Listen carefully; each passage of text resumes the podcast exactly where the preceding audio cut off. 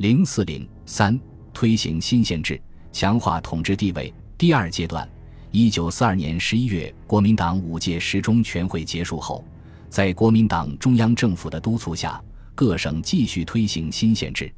一九四三年十一月七日，国民政府总结各省推行新宪制情况如下：先后办理实施者，即有四川、西康、云南、贵州、广西、广东、福建、浙江、江苏、安徽、湖南、湖北、山西、陕西、甘肃、宁夏、青海、山东、绥远等二十一省。据国民政府主计处统计局公布的数字，一九四四年底。全国一三百六十二个县局中，已有一千一百零七个实施了新县制，占百分之八十一点二。调整区数一千二百六十六个，鉴保办公处三十四万三千八百二十三个。和上阶段一样，上述数字并不真实，弄虚作假的成分居多。实际上，就连上一阶段国民政府褒奖的所谓实行新县制的模范县浙江、四川、湖南等省也未完成。例如，浙江在一九四二年底已上报完成，但经内政部考核发现虚假成分颇多，不得已，浙江省只得重拟新县制三年实施计划。后干脆以本省环境特殊为由，上报内政部，不但近期难以完成，即使再过五年，仍不能全部完成。湖南省则直到一九四五年底，仍上报该省新县制根本没有推行。在以这一阶段新县制推行的重点，建立健全各级民意机关来说，作为新县制典范的四川，到一九四四年底，所属一百三十七县的县参议会均未成立。而根据国民党一九四三年九月五届十一中全会规定，一九四三年底县以下各级民意机关一律完成，期限与实际相差甚远。一九四四年五月，国民党五届十二中全会再次规定，限于民国三十四年底以前，各县市民意机关一律完成。但直至一九四五年五月，各地民意机关气未建立。上述事实说明，第二阶段国民政府推行新县制的努力仍然很不理想。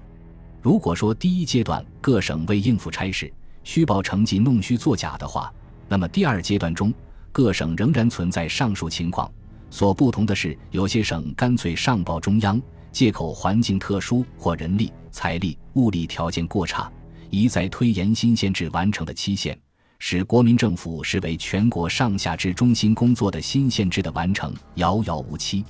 国民政府也深知新宪制的推行存在很大问题。一九四五年五月。国民党第六次全国代表大会在回顾了新宪制推行六年来的情况后，就指出，政府对于新宪制之实施及建立各级民意机构，六年来督测进行，虽多效力，但克其实效，则地方自治仍未能完成，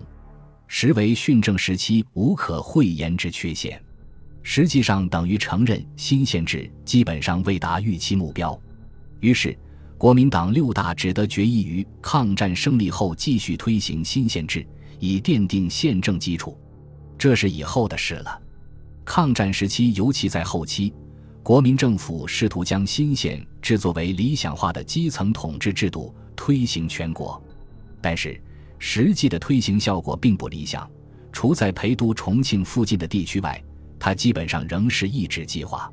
造成这种结局的因素很多。第一，国民党的集权统治与地方自治之间存在矛盾。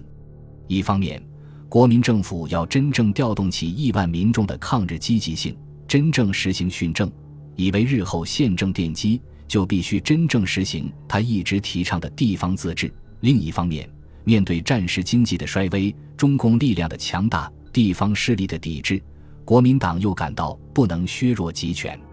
这一对矛盾贯穿于新宪制推行的全过程，而国民政府始终未能找到有效的解决办法。在实际的推行中，这一对矛盾演化的结果是国民政府一步步走向其反面，由提倡自治到背弃自治，由自治到官制，日益暴露出其独裁专制的本质，也决定了新县制失败的命运。第二，人才缺乏。据行政院估计。要推动全国宪政工作，政府需训练一千一百一十八万七千三百三十六名行政人员，当时根本无法实现。由于缺乏推行新县制的人才，致使大批土豪劣绅、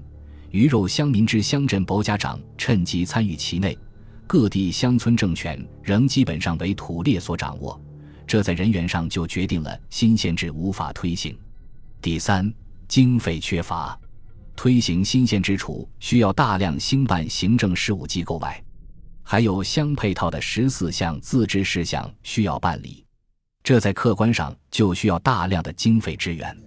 据估算，在原有一点七二二万余万元之外，需要再增拨五点八九万余万元。倘将各地自治机关所举办的事业费一并加入，那么数额之巨大，当更令人惊骇。如此巨额的经费。国民政府根本无法支付，再加上通货膨胀的因素，结果无力承担的国民政府只得大力削减地方政府的经费预算，甚至克扣停发。由于没有经费的支持，就造成地方政府缺乏推行新县制的积极性，新县制所要举办的地方自治事业自然就成了纸上谈兵。第四，地方势力的抵制，国民政府推行新县制。自然要触动乡村中的传统封建势力的利益，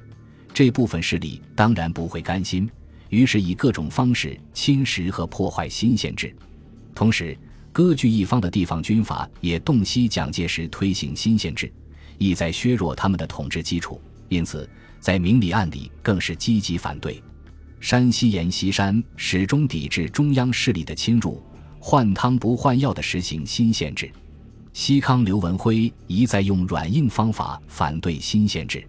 云南龙云起初更是拒绝推行新县制，后虽实施，但目的却在巩固自己的统治。此外，战时的特殊环境也对新县制的推行带来相当的影响。以地方自治的实施而言，正如四川省第三行政专员公署专员沈鹏所言。实施地方自治是当前县府及乡镇公所之唯一主要任务，但事实上，今日县、乡镇公所无暇可办自治工作，全部时间为行政工作占去，征兵、征工、征粮、募债，均是他们之重头戏，整日整夜，终无演进之时。凡此种种，都给推行新宪制带来了很大的阻力。致使新宪制成为抗战时期国民政府推行政治制度改革的一大陷阱。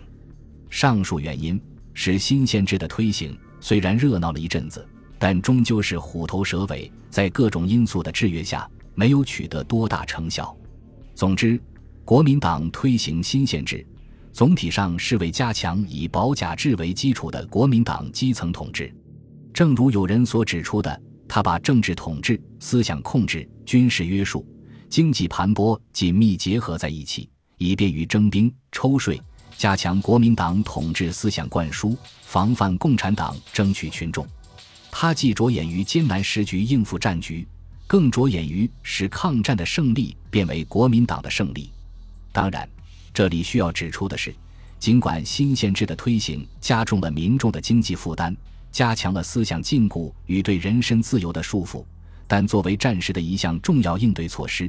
国民政府确实希望通过新限制的推行，改良基层政权，使民众的负担平均一点，更好发挥民众的积极性，来有效完成摊筹派募、征丁等任务，是有利于整个中华民族抗日大局的。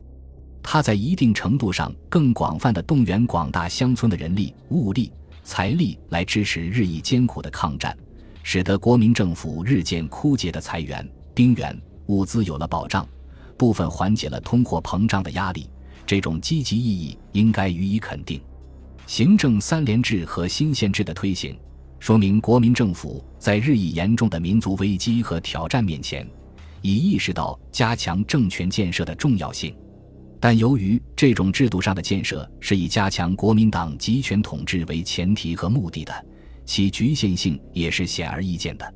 随着战局的演变和国民党的日益反动和腐朽，上述努力最终都走向失败，这都是加强和实行一党独裁专制统治的必然结果。本集播放完毕，感谢您的收听，喜欢请订阅加关注。主页有更多精彩内容。